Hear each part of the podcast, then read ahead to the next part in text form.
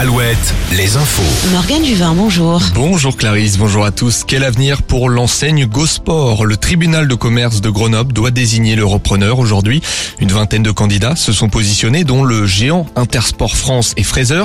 L'enseigne GoSport compte 127 magasins en France, dont 7 en franchise. 2200 salariés attendent de connaître leur sort.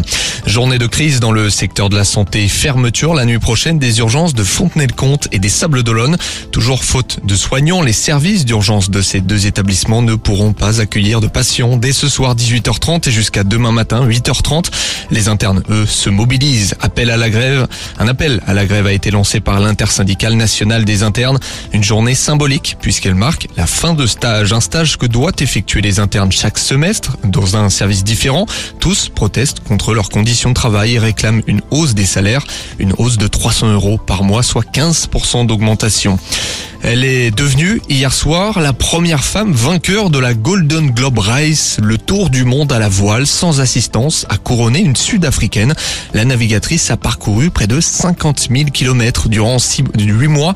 Sur 16 concurrents au départ, seuls 3 franchiront la ligne pour le classement. Ça joue ce soir en football dans le Grand Ouest, Morgan. oui, Clarisse, duel au sommet en national entre Concarneau et Martigues. Les deux clubs sont en tête avec 55 points. Cholet, de son côté, reçoit Sedan et puis J-1 avant la finale de la Coupe de France. Nantes-Toulouse, ce sera à 21h au Stade de France. Notons qu'Emmanuel Macron sera présent mais ne descendra pas sur la pelouse. Sur les parquets de basket, en Pro B, La Rochelle accueille Gris Souffle ce soir. Angers joue à Aix-Maurienne. Et puis un mot de rugby. Soyons Goulême peut assurer le maintien ce soir en Pro D2. Le SA15 affronte Mont-de-Marsan et c'est à Chanzy. Voilà pour l'essentiel de l'actualité.